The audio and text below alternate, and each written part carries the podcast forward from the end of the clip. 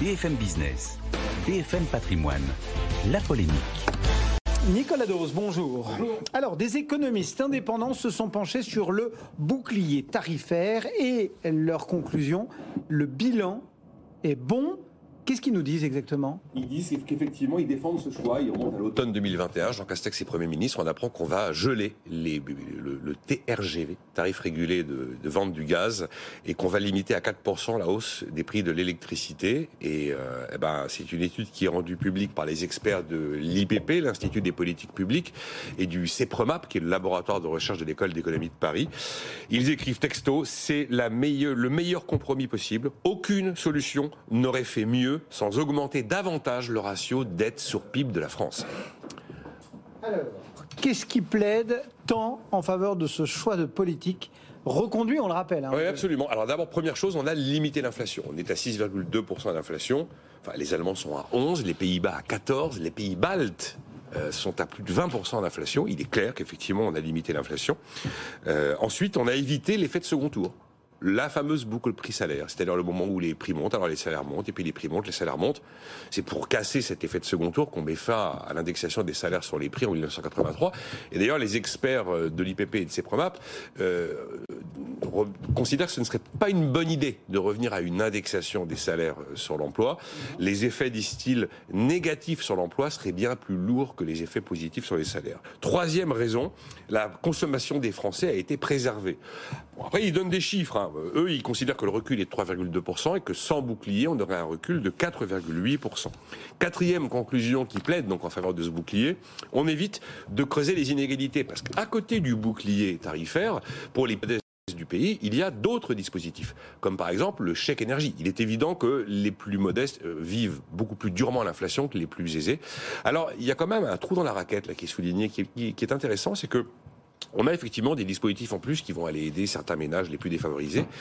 Et le début, le tout début de la classe moyenne, qui gagne juste un peu plus mais qui est quand même pas dans une, enfin qui roule pas sur l'or, eh ben ceux-là sont un peu les oubliés, enfin sont un peu ceux qui sont, euh, en tout cas ceux qui vivent mal l'histoire, parce que euh, on, le voit dans, dans les réactions, c'est les gens qui disent, écoutez nous on bosse, on paye des impôts et on n'a jamais les aides, parce qu'on est juste un peu, vous savez l'effet de seuil qui fait qu'on n'est pas éligible, et ça c'est plus un sujet politique qu'économique, mais euh, ça ça entretient de la rancœur chez pas mal de Français. Et puis dernier élément, on a sauvé 1,7 point de croissance en 2022 avec ce bouclier. Voilà ce qu'ils nous disent. Je, je le rappelais au départ, euh, ce, enfin, ce bouclier tarifaire, il est prorogé. Hum. Euh, et du coup, l'étude euh, valide aussi? Oui, il valide le fait qu'il soit prolongé. Il ne s'épanche pas sur le fait de savoir s'il faudrait cibler davantage, ce qu'à peu près tous les économistes disent, de droite comme de gauche, mais ils disent oui, ça va encore permettre de freiner l'inflation, ça va encore permettre de préserver un peu de croissance, alors un petit peu moins en 2023 hein, qu'en 2022. En fait, l'idée générale qu'il faut, qu'il faut avoir en tête, c'est que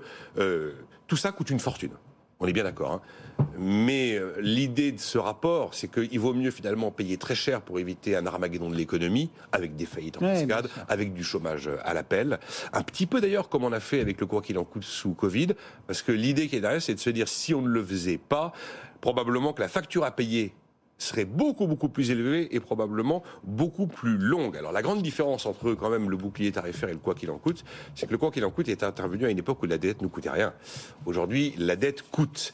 Et ce qui serait effectivement passionnant, mais là ce serait très compliqué, où en serait l'économie française si nous n'avions rien fait? On s'est d'ailleurs posé la même question sur les politiques monétaires de quantitative easing, qui ont été très largement critiquées. Où en serait l'économie mondiale et l'économie des pays riches s'il n'y avait pas eu de politique de quantitative easing? Après, il y a un reproche de fond que l'on peut faire quand même à ces choix politiques. Je suis plutôt d'accord avec ce que dit euh, ce que dit cette étude. Je pense que ce serait pire si on n'avait rien fait, même si c'est vrai que ça coûte une fortune. On est à plus de 110 milliards sur trois ans, c'est un truc de dingue. Encore une fois, on a perdu les, les notions d'argent avec tout ce qui vient de se passer depuis trois ans, mais ce sont des montants anormaux anormaux et pas soutenables dans le temps. Non, le vrai reproche, c'est que on a mis, comme d'habitude, le paquet sur la demande. Alors mettre le paquet sur la demande quand on veut freiner l'inflation, c'est antinomique. Hein. C'est pas, voilà, il y a un truc qui va pas. Et par contre, on a insuffisamment soutenu l'offre en 2022 et surtout en 2023. Et vous avez vu là, tous les industriels disent attention, euh, ce qui est prévu pour les entreprises en 2023 est très insuffisant.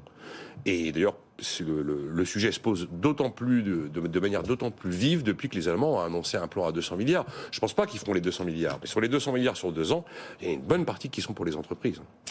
Nicolas Dose et la polémique du jour. Merci Nicolas.